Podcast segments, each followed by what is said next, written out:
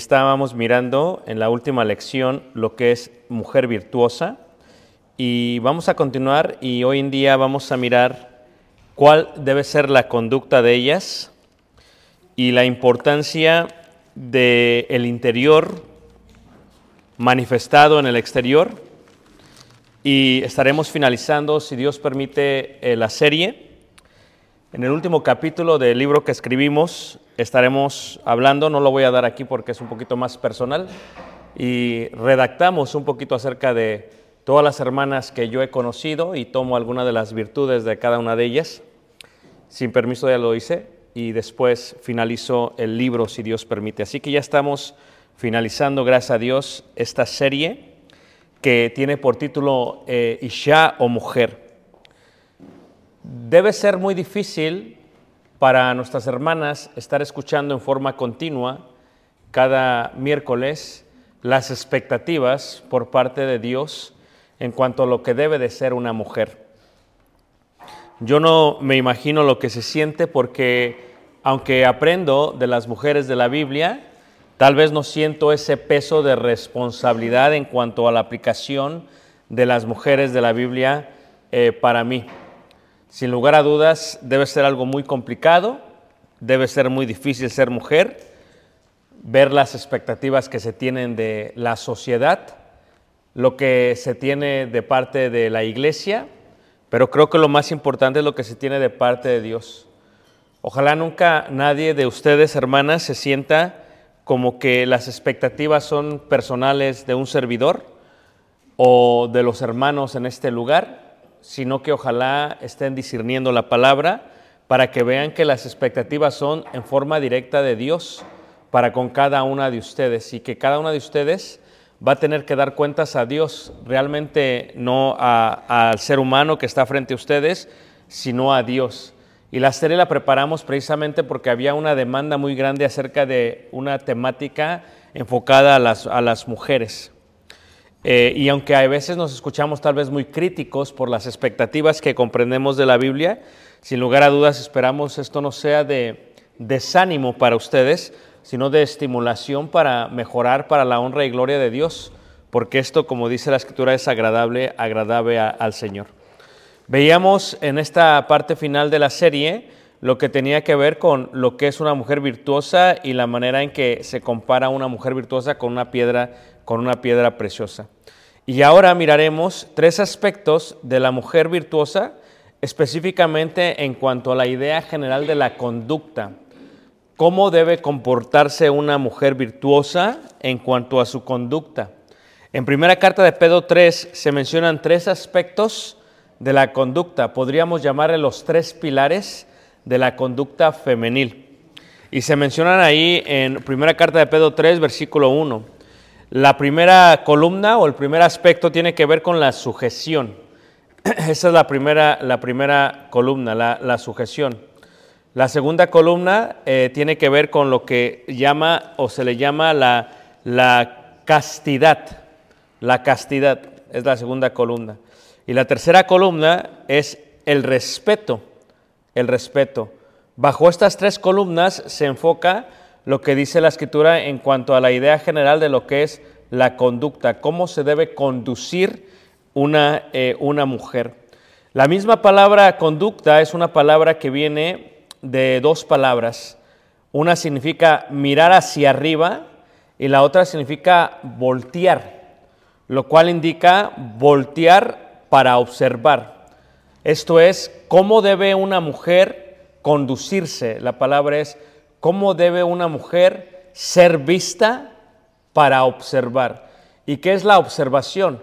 Cuando uno dice, tengo una observación, indica una corrección al comportamiento o a lo que se ha dicho. Por lo tanto, una observación es algo que puede decir alguien hacia alguien más cuando ve que ha cometido un error.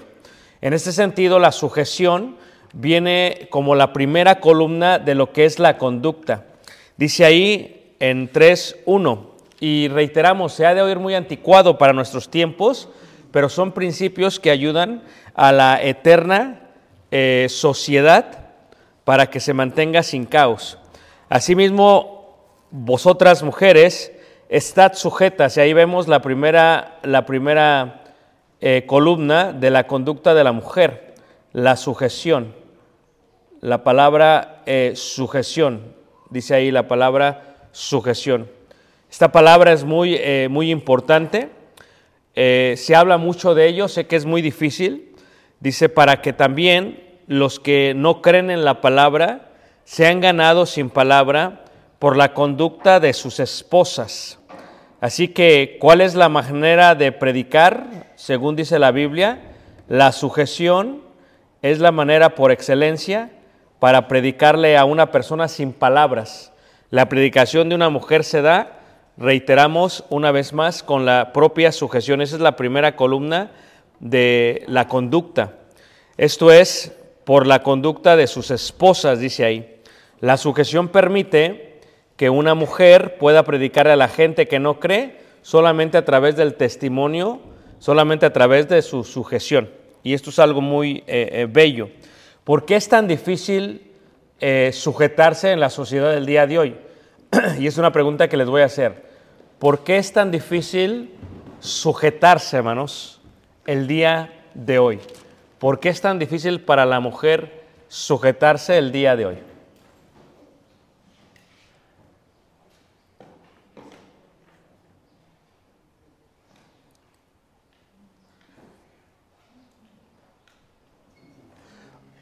Lo voy a voltear, ¿qué les parece? ¿Cuáles serían unas características de una mujer que no se sujeta?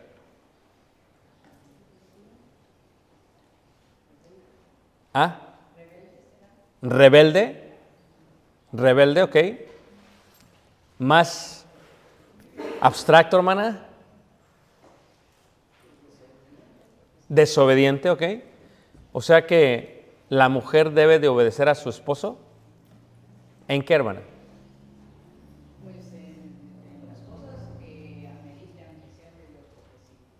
Son otras cosas que no debe yo, que están sorry, pero no, no te voy a... Ok en las cosas que ameritan. Muy bien, con tal que sean el Señor. Muy bien, muy buena respuesta, man. ¿Alguien más?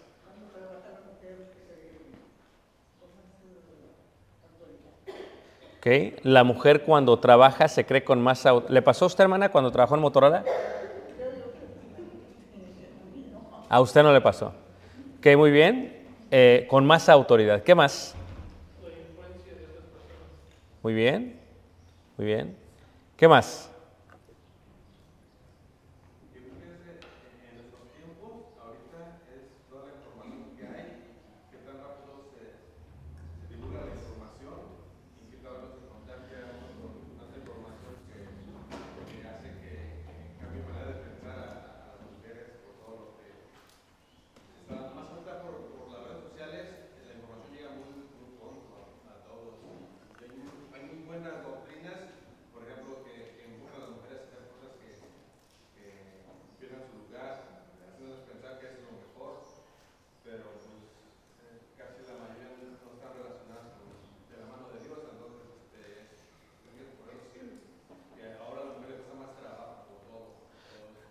¿Cómo se vería una mujer que no está siendo sujeta en, el, en la conducta de la gente? ¿Cómo se vería? Vamos a hacerlo bien práctico, así que se palpe, así como, como es. ¿Cómo se ve una mujer cuando no es sujeta? ¿Y por qué es tan importante esta parte para la, para la, la idea de la mujer virtuosa? ¿Mande, Vara? ¿Avergüenza al esposo? ¿Cómo? ¿Qué le falta al respeto delante de la gente? Muy bien. Muy bien. ¿Qué más? Muchas veces puede malinterpretarlo porque, por ejemplo, si tú estás diciendo algo, te volteas a ver a la mujer como pidiendo su, se llama, su aprobación y después ser malinterpretado. ¿no? Se puede ser malinterpretado en la conclusión de que este, es una comunicación que se eh, entiende entre los dos, así se están comunicando, pero hay a veces que los demás lo podemos ver mal. ¿Me entiendes? Que, que tú estés diciendo algo y cuando quieras determinar algo, volteas a ver a la mujer y estás tratando de ver que ella, qué señal te dice, qué, qué es lo que te hace, es una manera de, de ¿cómo se llama? De, de, de prácticas, como dices tú, de, de ver que la mujer no, no está sujeta porque, este, o sea, quiero opinar para todo, o sea, uno se mete en lugares donde no se debe de meter y, y a veces este, ah, se nota en, así en el hombre que nada más está viendo a la mujer a ver qué dice. Ok, gracias. Hermana Marisol. A, a ver, eh, danos un ejemplo, hermana.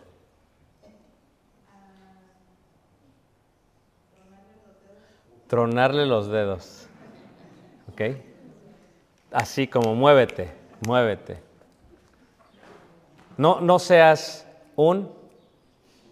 Exactamente, un inútil. Muy bien, así, muévete. Iván.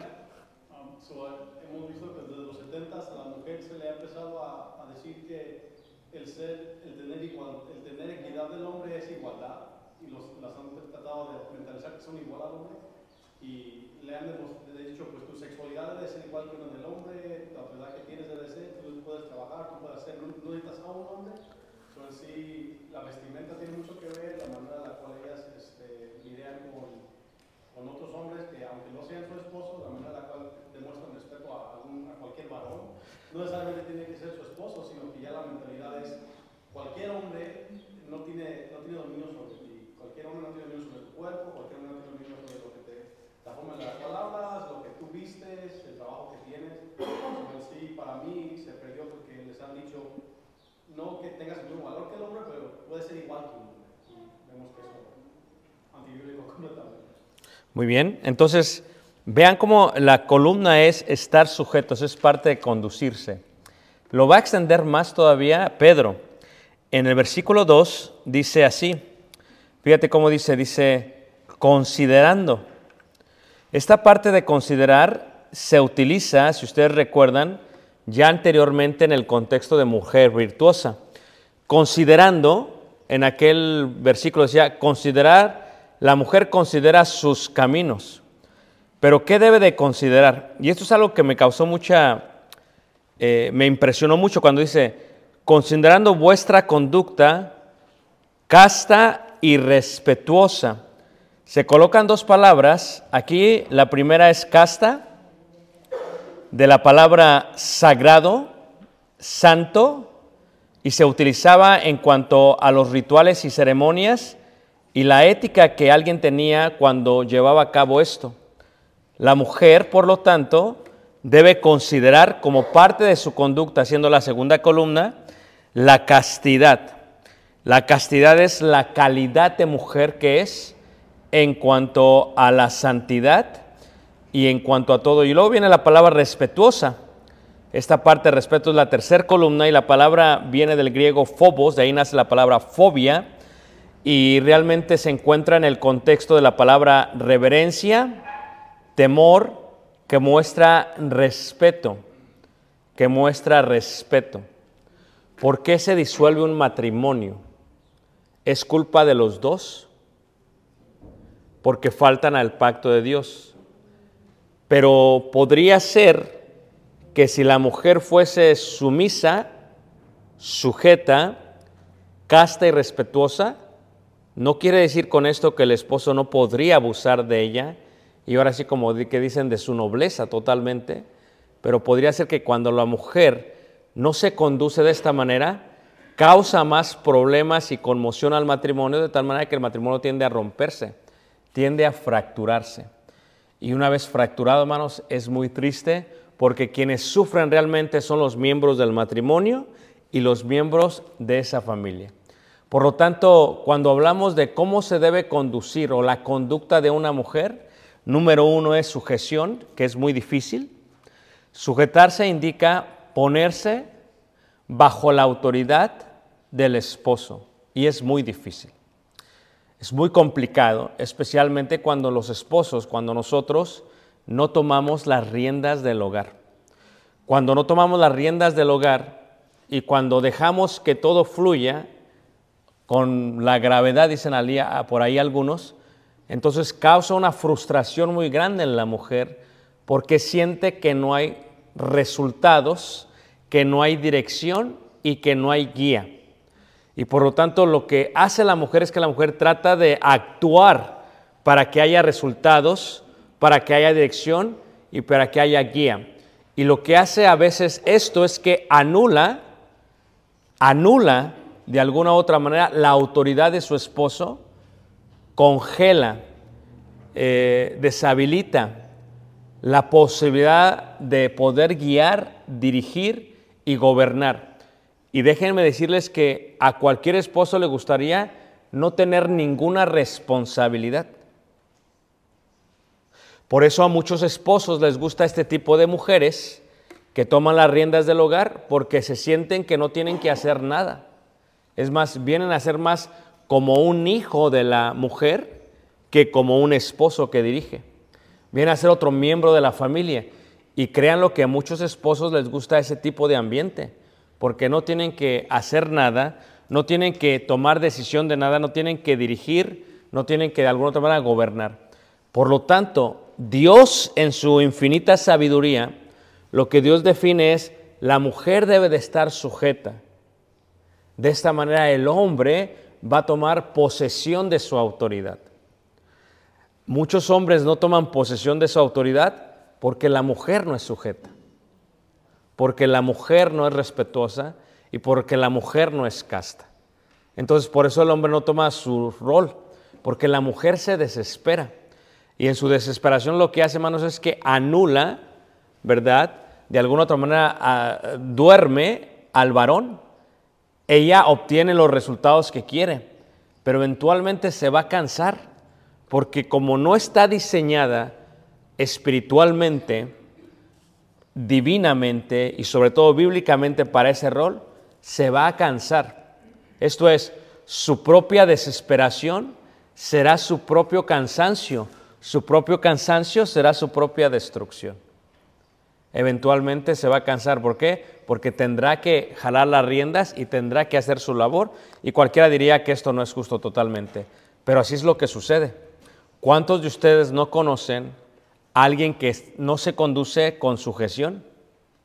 Alguien que no se conduce de esta manera. Y por lo tanto, como dice ahí la palabra de Dios, casta. ¿Qué significa casta una vez más? Es pura. Es con la ética ritual. La idea tiene que ver con la calidad de una persona. Mujer virtuosa, ¿quién la hallará? Era casta totalmente. Era totalmente casta. Pero vean la, la, la interesante relación de lo externo con lo interno. La mujer virtuosa no se preocupa por lo externo, sino por lo interno. Y lo interno arregla lo externo. Lo voy a repetir, ¿ok? La mujer virtuosa no se preocupa por lo externo, sino por lo interno. Y lo interno arregla lo externo. Lo interno arregla lo externo. ¿Cómo sabemos esto? Porque la idea de castidad es la calidad de una persona, o sea, de lo que está hecho, el valor intrínseco de una persona, en este caso de una mujer. Y la parte de respetuosa indica que se debe conducir con temor, con respeto y con reverencia a su esposo. Esto es algo que ya casi no se ve el día de hoy. Y, por eso estamos ante una sociedad que está fracturada. Porque como no se ve, hermanos, se les hace muy normal y se les hace muy, muy común. Pero veamos cómo lo relaciona este Pedro con la idea interna. Y dice así en el versículo 3, vuestro atavío no sea el externo, ya que la mujer batalla con la vanidad siendo el primer problema de toda su existencia en esta vida, batalla con la vanidad. Lo que indica este Pedro es que el enfoque de la mujer debe ser adentro, debe estar en el interior. Ahora, cuando tú te levantas en la mañana, tú decides vestirte, arreglarte y adornarte. Esa es la parte de atavío. Es adornarte. ¿Qué te pones? Unos aretes como mujer tal vez, un collar, tal vez un moño, te peinas, te arreglas un vestido, te pones tal vez alhajas, zapatos. La mujer, como el hombre también, pero la mujer preocupa, se preocupa mucho por lo exterior, por lo externo. Esto es algo muy natural de la mujer, mucho, muy natural de la mujer. Ahora, si se preocupa por lo externo, hay dos cosas principales que deben de llevar tu adorno. Hay dos cosas. Y esas dos cosas no se adornan en la parte externa, sino en la parte interna. Tal como te pones una joya o te pones un vestido, hay dos cosas que mencionará Pedro que se utilizan para adornarte. Son opcionales por parte tuya. Tú decidirás si las vas a colocar sobre ti o no. Mire, vamos a leer. Dice, vuestro atavío no sea el externo de peinados ostentosos. ¿Cuánto dura una mujer en peinarse? ¿Ok? Mucho más que un hombre. Mucho más que un hombre. Dice, ostentoso. Cuando es ostentoso, la mujer dura más tiempo porque quiere llamar la atención. De adornos de oro o de vestidos lujosos, claro. La preocupación es la calidad de la riqueza y de lo que se sentirá ante las demás mujeres y posiblemente ante los hombres. Y de vestidos lujosos. Claro, la tela es muy bonita. ¿A quién no le gusta traer buena, buena ropa? Entonces, la mujer tiene este peleo con externo. Dice, vuestro atavío no sea, o sea, que antes de salir de casa, que antes de levantarte en la mañana, la mujer virtuosa sabe que se tiene que vestir, pero no es la preocupación de ella. El adorno más importante para ella se basa en dos cosas, versículo 4, sino el interno, o sea, enfocarse en lo de adentro. El del corazón, ¿dónde se tiene que adornar? En el corazón, ¿dónde? En el incorruptible ornato, o sea, esto no se corrompe de un espíritu, ahí está, afable y apacible. Estas son las dos cosas. Lo que significa ser afable y lo que significa apacible. Primero, la palabra afable significa amable, suave. ¿Qué indica? Que una mujer cuando se atavía y cuando se conduce con los demás, tiende a ser amable. La amabilidad es opcional. La amabilidad no es el resultado de lo bien o de lo mal que te va en la vida, tal como un adorno. ¿Saben qué es lo que soy con los adornos? Tú te levantas en la mañana y te va mal en el camino, el adorno se queda ahí, el adorno no se cae. Entonces, ¿qué pasa con la parte de la amabilidad? O como dice aquí, como es adentro y adentro no se puede corromper, es un espíritu que es que afable, esto es un espíritu que es amable que es agradable. La mujer virtuosa agrada, no cae mal. La mujer virtuosa agrada, la mujer virtuosa no cae mal. Es algo interesante, ¿ok? Porque hay mujeres que caen mal. Y dices, pero ¿por qué caen mal? ¿Por apáticas? ¿Por qué caen mal? ¿Por arrogantes? ¿Por qué caen mal? ¿Por irrespetuosas? El adorno de la mujer virtuosa, por lo tanto, es que es suave. Es suave, como si tocaras la piel y fuese suave. No solamente es suave, es agradable. No solamente es agradable, es amable. Es amable. Ese es un adorno que se coloca la mujer virtuosa. La otra cosa que dice ahí es y apacible. Y la palabra apacible significa silencioso, tranquilo y sobre todo dice en paz. Apacible es en paz. Una mujer que turba su hogar, una mujer que turba las amigas con las que se rodea, una mujer que turba la oficina donde trabaja, una mujer que turba eh, eh, donde quiera que esté, normalmente es porque no se está adornando con este adorno que es el ser apacible. Y es muy difícil que una mujer sea apacible, porque el estrés de la vida y todas las cosas es difícil. El gritar es una de las obras de la carne, lo menciona Efesios. La gritería no es ser pasible, no es ser pasible. Llega un momento que si una mujer grita tanto, ya la, de la gente no lo escucha. Si llega una mujer a un hogar, en vez de hacerlo sentir tranquilo, templado, se siente tenso. Y en este sentido, la mujer nos está adornando con ello. Mira cómo dice ahí en Efesios, en el capítulo 4, en el verso, Efesios 4, en el verso 31. La mujer, por lo tanto, no culpa a su esposo de la falta de su adorno. La mujer virtuosa no culpa al marido y dice, yo soy así porque mi marido es asá. La mujer virtuosa no importa eso. ¿Se acuerdan ustedes de Abigail? Ya la vimos. Abigail fue muy amable, fue muy sabia, de buen entendimiento, para con el rey David. ¿Se acuerdan ustedes de esa parte, hermanos? Fue amable para con el rey David, hermanos, y no se excusó diciendo, bueno, es que como mi marido Naval es así, por eso yo soy así. No, la mujer virtuosa no es así. La mujer virtuosa tiene un carácter distinto, un carácter apacible. A ver, el que tenga ahí Efesios 4, verso 31, lo, lo puede dar lectura. 4.31. ¿Qué dice ahí? 4.31.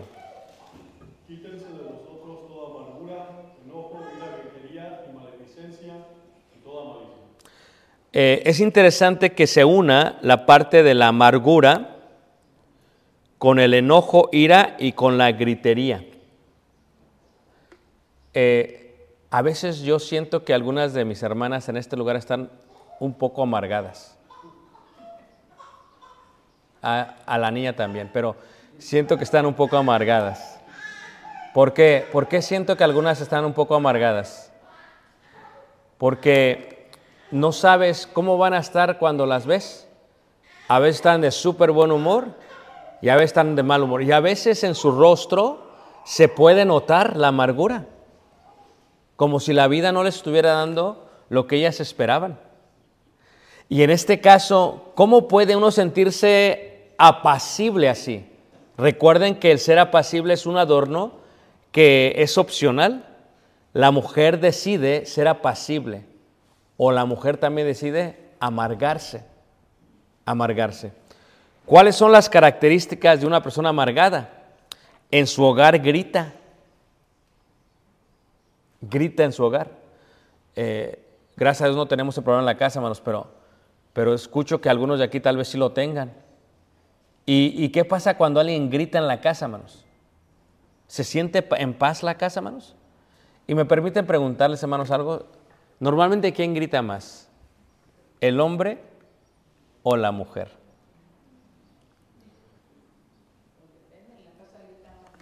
Ah, ¿en, su casa es su esposo, hermana? En su casa sí, muy bien. ¿Quién que grita más, el hombre o la mujer?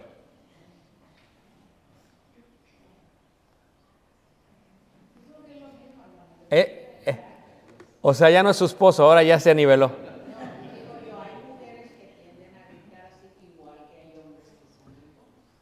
Ok, muy bien, hermana, gracias. Ya se niveló.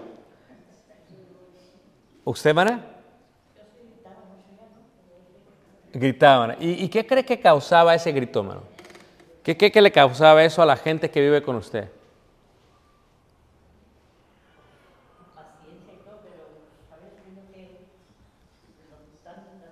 A veces tiene uno que gritar. ¿Verdad que sí, Ivana? Ok. A veces tiene uno que... ¿Es, es opcional? Ok, a veces hay que hacerlo. Me está hablando una hermana con mucha experiencia que ha gritado casi toda su vida. Muy bien.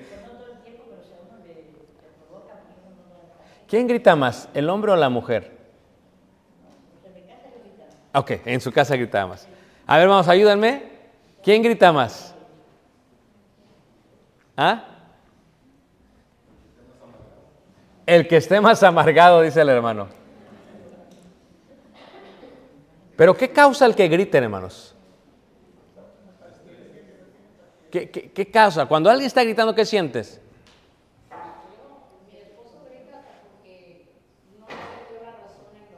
¿Y qué siente, hermana?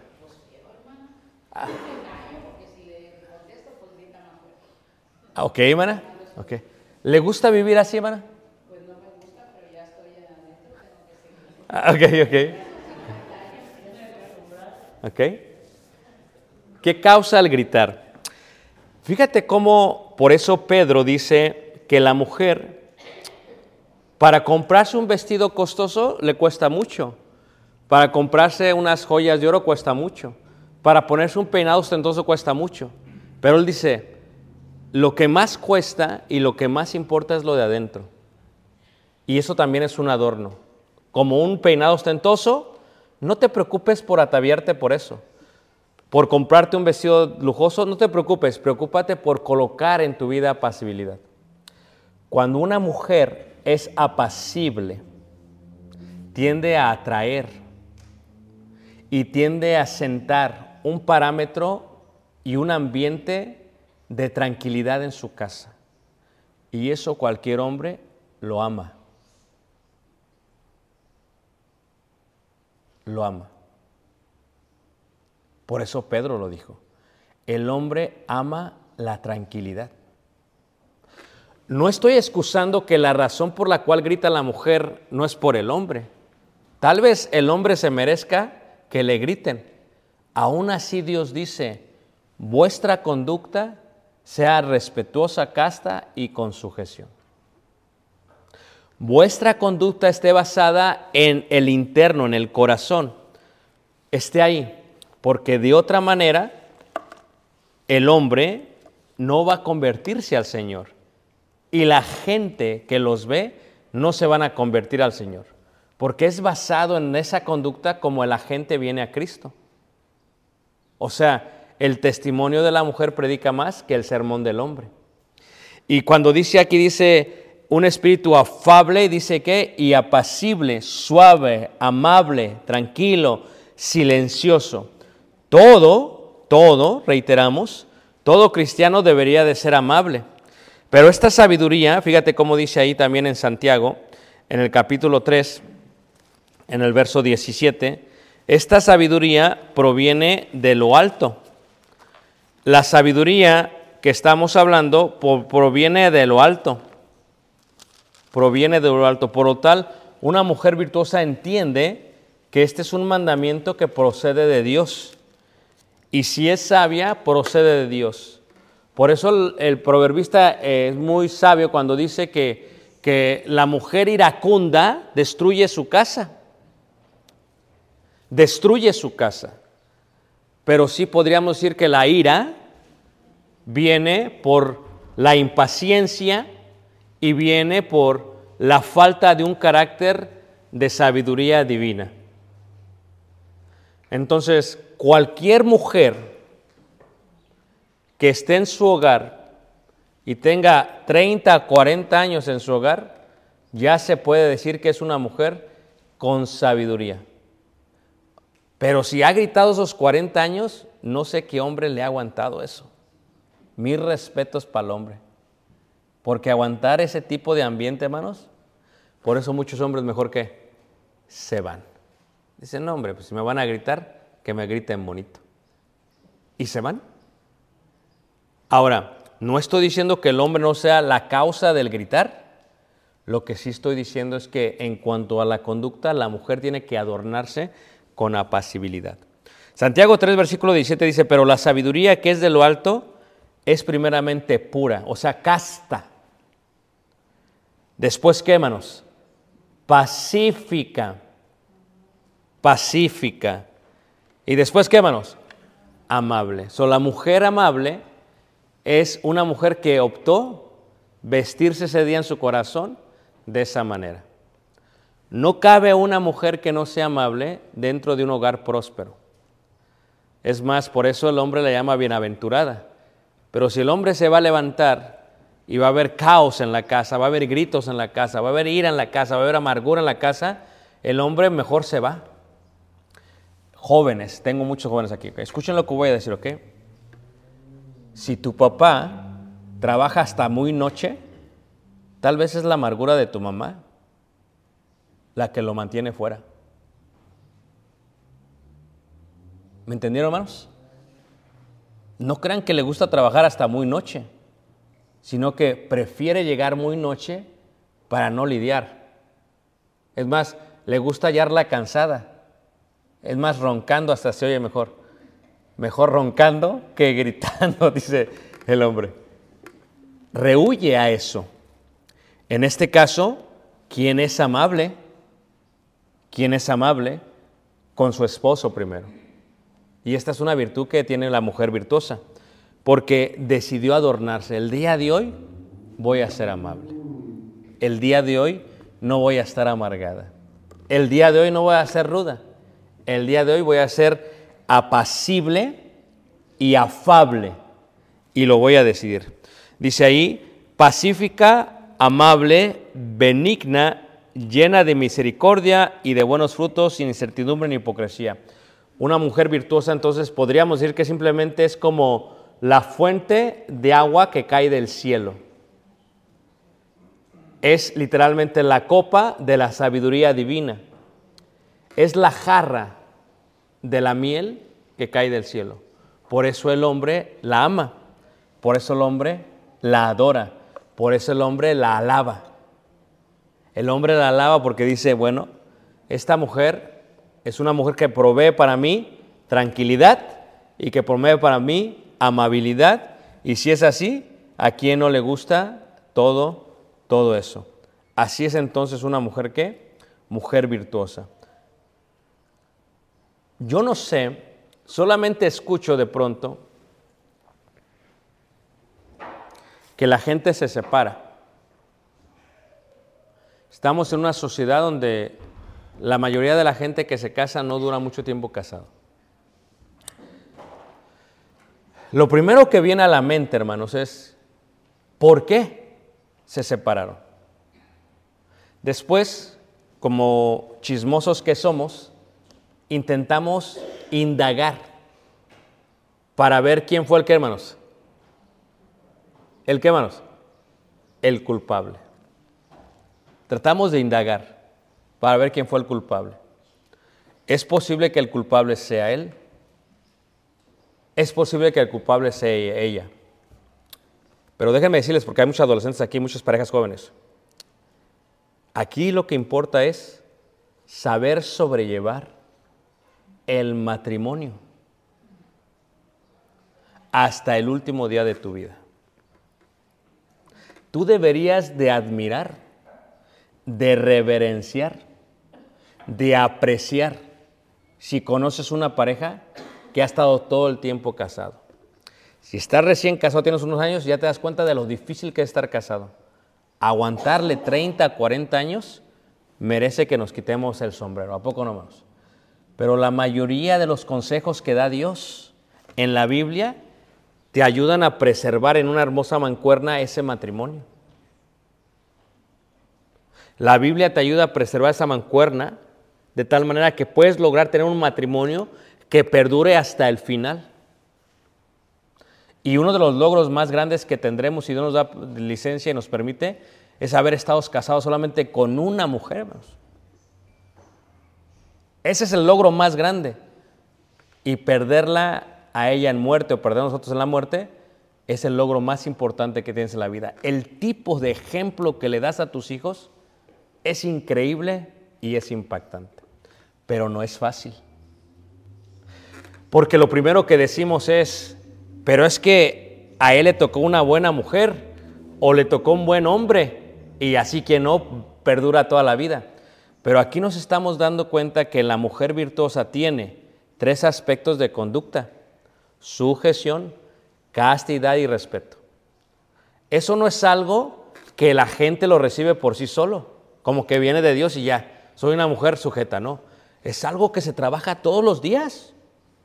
¿O no es cierto, hermanas? Tienes que trabajar en la castidad y en el respeto todos los días. Y luego todavía en la afabilidad y apacibilidad tienes que trabajar todos los días.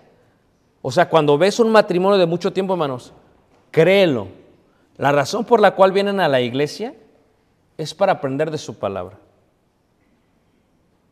Y lo que Dios quiere es que aprendan a tener un matrimonio, porque no es bueno que el hombre esté, ¿qué, hermanos? Solo.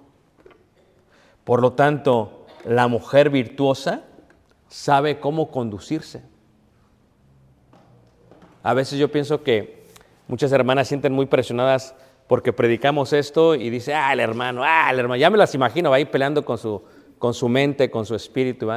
Ojalá nunca piensen que soy yo, porque yo soy un ser humano, hermanos.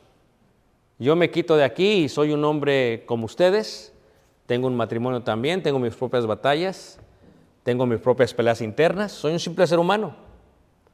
Pero ojalá nunca perciban que esto viene de mí, ojalá lo vean directamente del, del Señor. Porque la manera para crecer como mujer es que veas que esto viene del Señor, que el estándar no viene del predicador, que el estándar viene del Señor, que fue escrito. Por eso repasamos y hablamos y decimos, mira, aquí dice la Biblia esto, dice la Biblia. ¿Por qué lo repetimos y lo repetimos? Porque esperamos que lo vean de esa manera. Si tú tienes esa convicción y lo aplicas, te va a ir bien en tu matrimonio. Si tú lo aplicas, serás una mujer virtuosa y créelo que cuando te levantes, el esposo y los hijos la llamarán qué? Bien aventurada, la alabarán, te van a alabar te van a alabar. Pero se tiene que trabajar mucho, porque es mucho el trabajo de una mujer para lograr todo esto. No es fácil. No es fácil. Cada uno le da a Dios lo que puede, ¿qué manos? Sobrellevar. Yo a veces pienso que gracias a Dios que no me dio hijas. De veras. Porque ha de ser complicadísimo. Porque la mujer eh, hoy puede estar bien y mañana puede estar al otro lado. Imagínate, y educar a una esposa sea de unas cosas más difíciles que hay. Pero ustedes sí les dio hijas. Entonces a las que les dio hijas, trabajenlo. Trabajenlo. Que ellas no sean la causa de la ruptura de sus matrimonios, sino que sean la causa de la estructura de su matrimonio. Y lo quiero abrir para preguntas y comentarios. Mujer virtuosa, ¿quién qué manos? ¿Quién la hallará? Ya no vamos a hablar más de mujeres, más. ya se acabó. El que lea el libro, reitero, verán el último capítulo, eh, cómo dediqué ese último capítulo a varias hermanas. Pero ya, ya no vamos a hablar de, más mujeres, ya. Verano se acabó. Aquí, soy hasta aquí de mujeres también yo, hermanos. Así que no son ustedes nada más, ¿ok? Pero vamos a cerrarlo de esta manera. Preguntas, hermanos. ¿Habrá alguna pregunta? ¿Algún comentario?